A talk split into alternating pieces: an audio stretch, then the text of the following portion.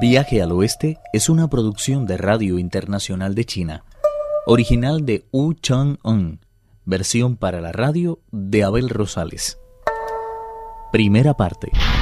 El monstruo intenta convertir al monje Tang en un tigre, valiéndose de la magia conocida por el nombre de oscurecedora de ojos y transformadora de cuerpos. Para ello recitó un conjuro, echó sobre el monje Tang un poco de agua y gritó. ¡Transfórmate! El cuerpo del monje se hizo totalmente invisible, apareciendo en su lugar la imagen feroz de un tigre. Su cabeza era redonda, sus ojos tan amenazadores que parecían emitir centellas y rayos. Tenía las arpas abiertas y poseía veinte garras tan afiladas que parecían guadañas de guerra. Su intensa respiración se extendía amenazante por todos los corredores, llenando a los cortesanos de un irreprimible terror. El rey sintió que le abandonaba el espíritu, aunque tuvo la interesa de no huir en busca de cobijo, como hicieron muchos de sus subalternos. Solo unos cuantos oficiales se armaron de valor suficiente para agarrar las armas y acosar al tigre. Si no llega a ser porque la hora del monje Tang no había llegado aún, hubiera sido reducido allí mismo. Afortunadamente, desde el aire gozaba de la secreta protección de los dioses de la luz y las tinieblas, los guardianes de los cinco puntos cardinales y los protectores de la fe, y no sufrió daño alguno. Las armas se mostraron incapaces de infligirle el menor rasguño ante la desesperación de los que las blandían. El alboroto duró hasta la caída de la tarde, momento en que los oficiales decidieron capturarle vivo, cargarle de cadenas y encerrarle en una jaula de hierro que fue colocada en la cámara más segura de todo el palacio.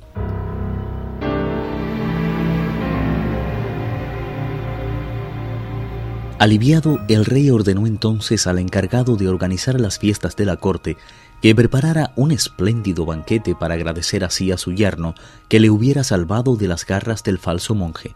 Sentado en el lugar de honor y rodeado de espléndidas beldades, bebió sin medida, gozando de ellas cuanto pudo.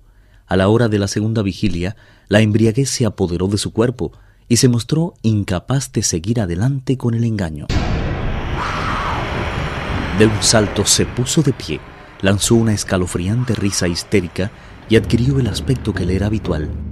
Eso hizo que renacieran en él sus antiguos instintos y agarrando con su enorme mano a una de las muchachas que estaba tocando el pipa, le arrancó la cabeza de cuajo. Las otras diecisiete estaban tan aterradas que huyeron como locas a esconderse donde buenamente pudieron. Temblando como hojas sacudidas por el viento, buscaron refugio bajo los aleros del palacio. El monstruo, por su parte, se quedó tranquilamente en el salón bebiendo una copa tras otra.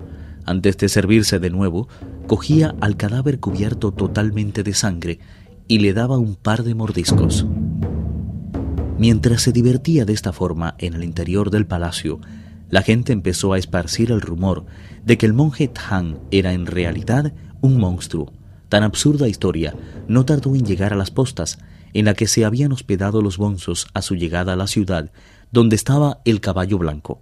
Como se recordará, había sido el príncipe dragón del Océano Occidental, pero al no acatar el mandato del cielo, le fueron arrancados los cuernos y las escamas. Posteriormente fue transformado en un brioso corcel blanco para que el monje Tang pudiera hacer sobre sus lomos el largo viaje hacia el oeste. Mi maestro es un hombre sin tacha. Ese monstruo lo ha convertido en un tigre con el único fin de buscarle la ruina. ¿Qué podría hacer? Sun Wukong hace mucho tiempo que se marchó y no sé qué ha sido de Bonzo Sha ni de Pache. Intranquilo, esperó hasta la segunda vigilia y volvió a decirse. Si no hago ahora algo para rescatar al monje Tang, no lo haré nunca, porque las oportunidades se habrán acabado. Incapaz de contener por más tiempo su impaciencia, se arrancó las riendas de un mordisco y se sacudió de encima la silla de montar. Tras adoptar una vez más la forma de dragón, montó en una nube y se elevó hacia lo alto. De tan espléndido momento tenemos un poema que dice, El digno monje partió hacia las tierras del oeste a presentar sus respetos al ser más digno del mundo. Incontables demonios y fieras trataron de bloquearle el camino, ninguna tan salvaje como aquella que le transformó en un tigre blanco. Afortunadamente, el caballo se deshizo de sus riendas y partió a liberar a su maestro.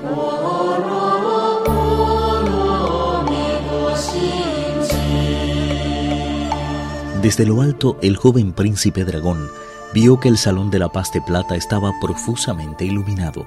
En su interior había ocho candelabros enormes con todas sus velas encendidas.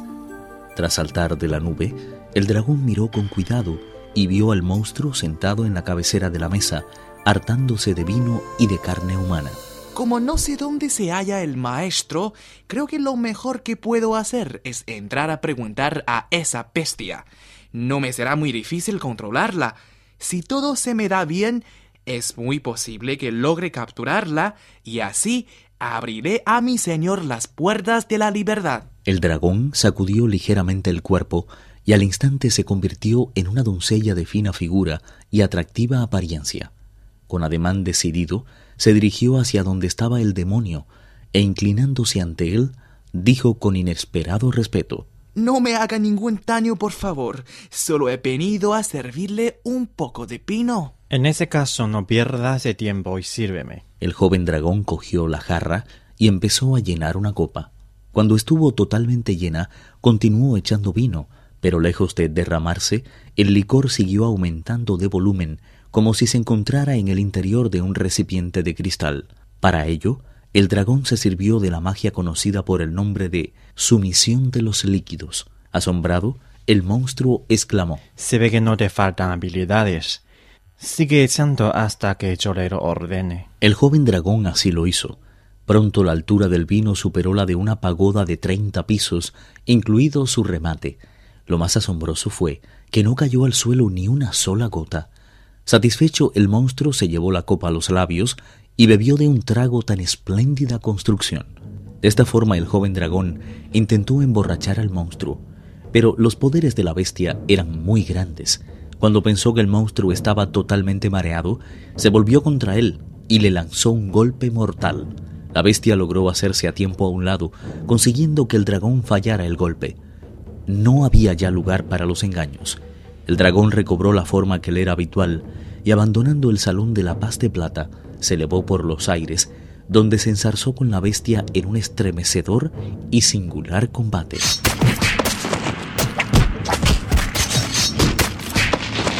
Los contendientes eran un monstruo originario de la montaña de la Cacerola y el otro el dragón heredero del océano occidental.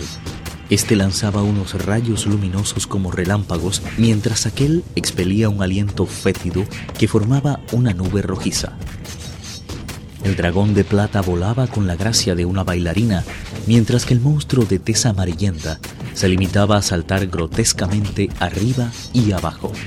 Tras medir sus fuerzas durante ocho o nueve asaltos seguidos, en el límite mismo de las nubes, el dragón empezó a sentir un desazonador entumecimiento en manos y brazos.